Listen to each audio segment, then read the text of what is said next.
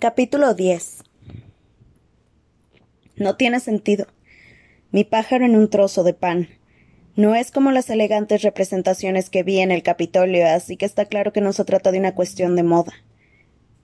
¿Qué es eso? ¿Qué quiere decir? Pregunto con rudeza, preparada para matar. Quiere decir que estamos de tu parte, responde una voz trémula detrás de mí. No la vi cuando llegué, aunque debía de estar ya en la casa. Mantengo la vista fija en mi blanco. Es probable que la recién llegada esté armada, pero apostaría lo que sea a que no se arriesgar a que no se arriesgará a dejarme oír el clic y anunciaría mi muerte inminente, porque sabe que mataría a su compañera al instante. Sal a donde pueda verte. Le ordeno. No puede. Esta. empieza a decir la mujer de la galleta. Que salgas. grito. Oigo un paso y el ruido de algo arrastrándose, al igual que el esfuerzo que le exige el movimiento. Otra mujer se acerca cojeando, aunque quizás sería mejor decir que es una chica, ya que debe de tener mi edad.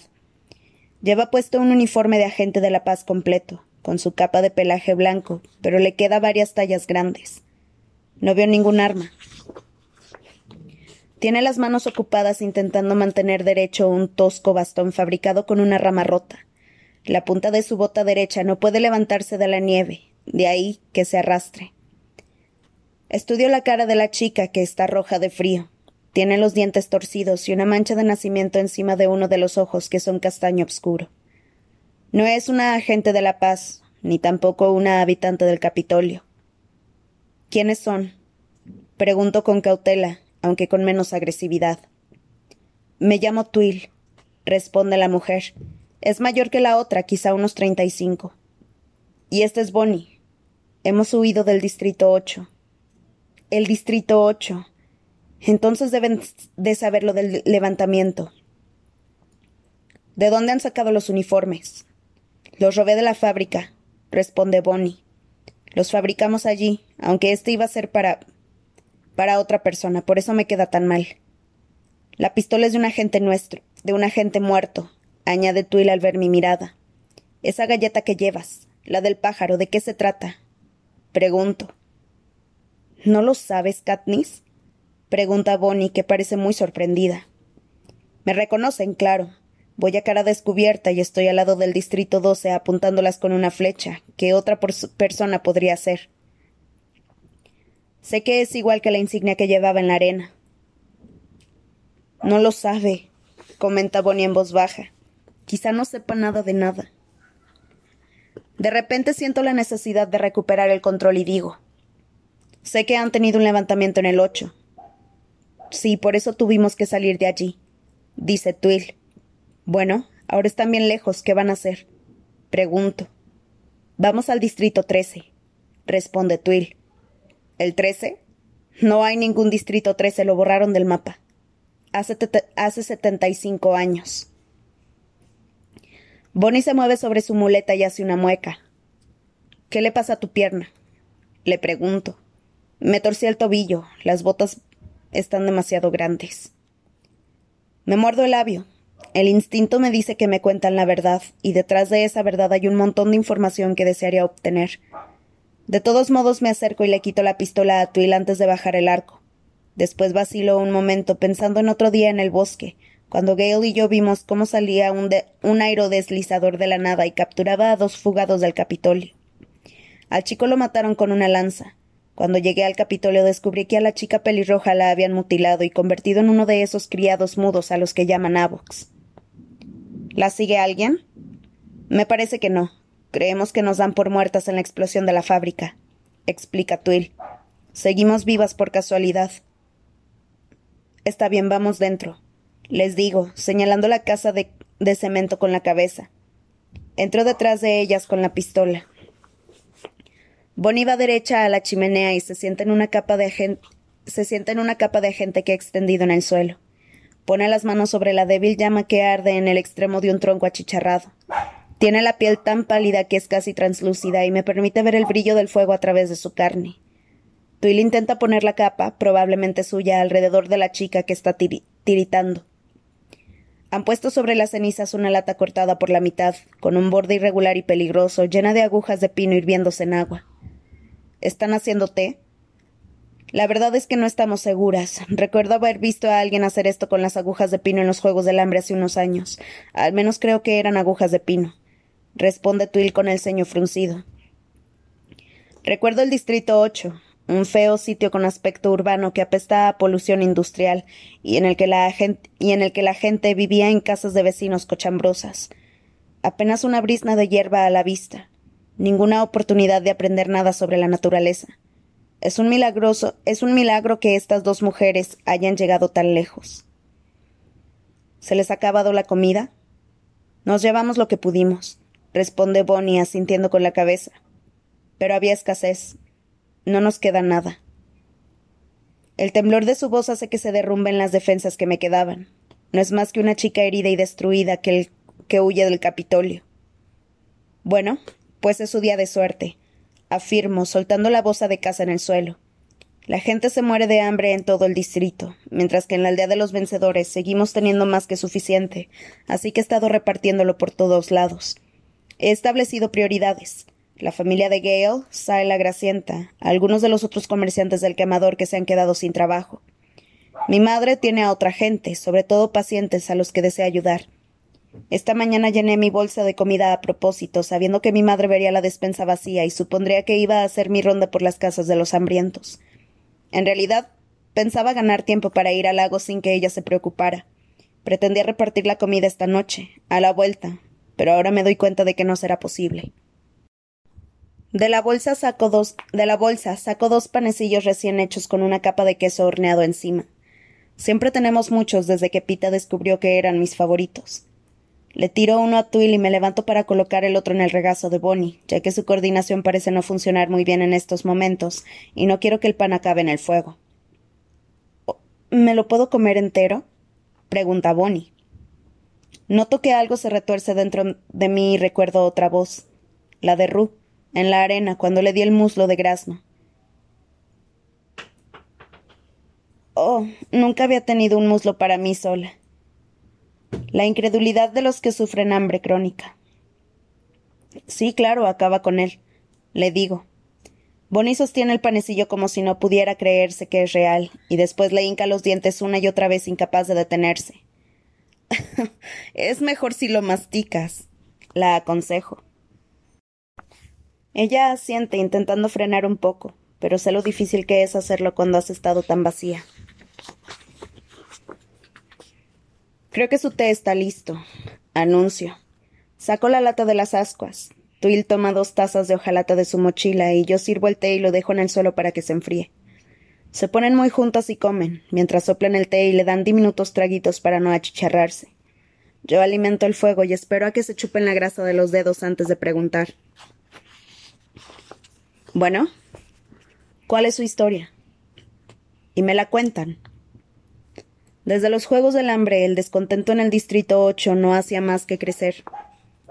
Siempre había estado ahí, por supuesto, hasta cierto punto, pero lo que cambió era que ya no les bastaba con hablar, que la idea de entrar en acción pasó de deseo a realidad. La maquinaria de las fábricas textiles que suministran a todo Panem hace mucho ruido, y ese estrépito ayudó a que se corriera la voz susurrándose las palabras al oído. Palabras que se transmitieron sin que nadie se diera cuenta. le enseñaba en el colegio. Bonnie era una de sus alumnas, y cuando tocaba el timbre que daba fin a las clases, las dos pasaban un turno de cuatro horas en, en la fábrica especializada en uniformes de agente de la paz. Bonnie, que trabajaba en el frío muelle de inspección, tardó meses en robar los dos uniformes, una bota por aquí, un par de pantalones por allí. En principio eran para Twill y su marido, porque se decía que una vez empezara el levantamiento era crucial que se supiera más allá del Distrito 8 si querían tener éxito. El día que Pita y yo hicimos nuestra aparición allí en la gira de la Victoria fue una especie de ensayo. La multitud se colocó en equipos al lado de los edificios que atacarían cuando empezara la rebelión. Ese era el plan hacerse con los centros de poder de la ciudad, como el edificio de justicia, el cuartel general de los agentes de la paz y el centro de comunicaciones de la plaza. También otros lugares del distrito, como la vía férrea, el granero, la central eléctrica y la armería. La noche del anuncio de mi compromiso, la noche que Pita se puso de rodillas y proclamó su eterno amor por mí delante de las cámaras en el Capitolio, fue la noche en la que se inició el levantamiento. Era una tapadera ideal. Nuestra entrevista en la gira de la Victoria con César Flickerman era de visión obligatoria, lo que le daba a la gente una excusa para estar en la calle después de anochecer, reuniéndose en la plaza o en alguno de los centros comunitarios de la ciudad para ver la tele. En cualquier otra ocasión, tanta actividad habría resultado sospechosa. Por tanto, todos estaban en su puesto a la hora señalada, las ocho en punto, cuando se pusieron las máscaras y se desató la tormenta. Sorprendidos y abrumados por el número de rebeldes, los agentes de la paz se vieron, en principio, superados por la multitud que se hizo con el centro de comunicaciones, el granero y la central eléctrica. Conforme caían los agentes, los rebeldes se adueñaban de sus armas. Nació la esperanza de que aquello no fuera una locura, de que de algún modo lograran avisar a los otros distritos y derribaran el gobierno del Capitolio. Entonces cayó el hacha. Los agentes de la paz empezaron a llegar por miles, los aerodeslizadores bombardearon los, baluartes de la resistencia y los redujeron a cenizas. En el caos absoluto que siguió, la gente apenas logró llegar a sus casas con vida.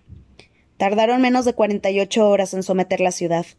Después estuvieron aislados durante una semana, sin comida ni carbón, ni poder salir de la casa.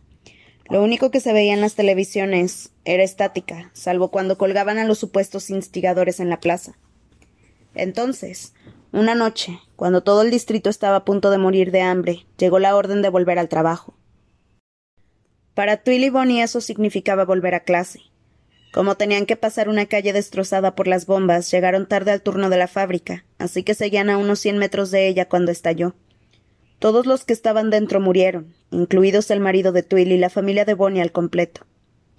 Alguien tuvo que decirle al Capitolio que la idea del levantamiento partió de allí. Me cuenta Twill en voz baja. Las dos corrieron de vuelta a casa de Twill, donde las esperaban los trajes de los agentes de la paz. Reunieron las provisiones que pudieron, robando a los vecinos que se habían muerto, y llegaron hasta la estación de tren. En un almacén cerca de las vías se pusieron los trajes, y disfrazadas, lograron meterse en un vagón lleno de tela en dirección al distrito 6. Huyeron del tren en una parada para repostar y viajaron a pie. Escondidas en el bosque, aunque utilizando las vías para orientarse, llegaron a las afueras del distrito 12 hace dos días, donde se vieron obligadas a detenerse cuando Bonnie se torció el tobillo. Entiendo por qué huyen, pero ¿qué esperan encontrar en el distrito 13? Bonnie y Twill se miran nerviosas. No estamos muy seguras, responde Twill. Solo quedan escombros. Digo, todos hemos visto las secuencias. Esa es la cuestión.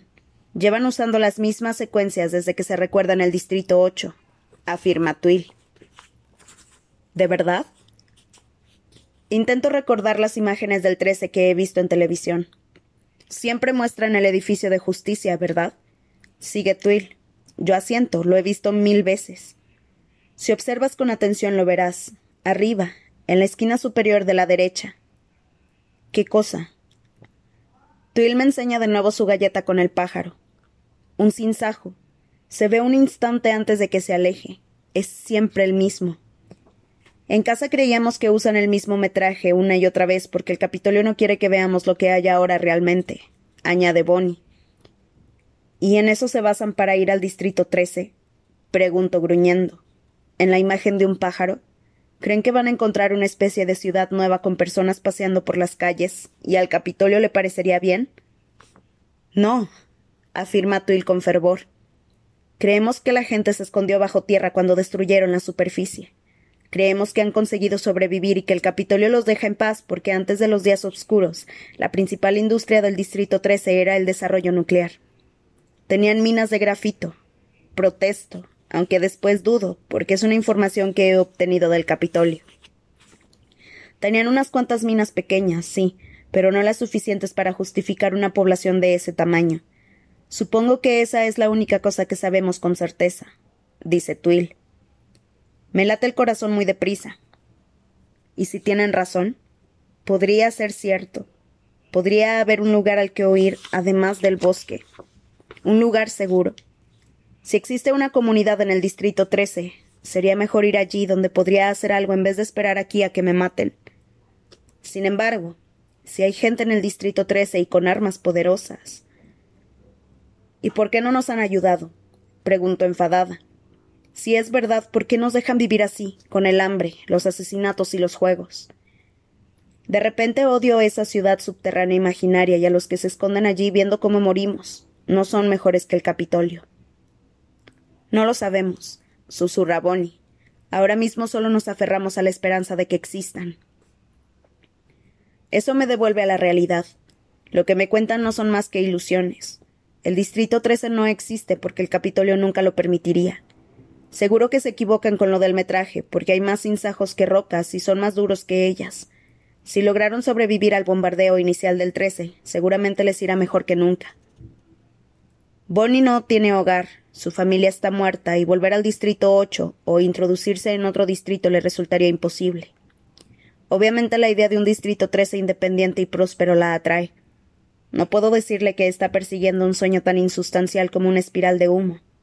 Quizá Twill y ella logren sobrevivir de algún modo en el bosque. Lo dudo, pero me dan tanta pena que tengo que intentar ayudarlas. Primero les doy toda la comida que llevo en la bolsa, que consiste sobre todo en cereales y alubias secas, aunque bastará para alimentarlas durante un tiempo si tienen cuidado. Después me llevo a Twill al bosque e intento explicarle los principios básicos de la casa. Tiene un arma que, en caso necesario, convierte la energía solar en mortíferos rayos de energía, así que eso le durará indefinidamente. Cuando consigue matar a su primera ardilla, la pobre criatura está achicharrada, ya que le ha dado en pleno. Sin embargo, la enseño a despellejarla y limpiarla. Con un poco de práctica lo dominará. Fabrico una muleta nueva para Bonnie. En la casa le quito a la chica una capa de calcetines y le digo que se los meta en la punta de las botas para caminar mejor y que se los vuelva a poner en los pies por la noche. Finalmente les enseño cómo encender un fuego de verdad. Me suplican detalles sobre la situación en el Distrito 12 y les cuento cómo vivimos con Thread. Veo que lo consideran una información importante para llevársela a los que dirijan el Distrito 13, y les sigo el juego para no destrozar sus esperanzas.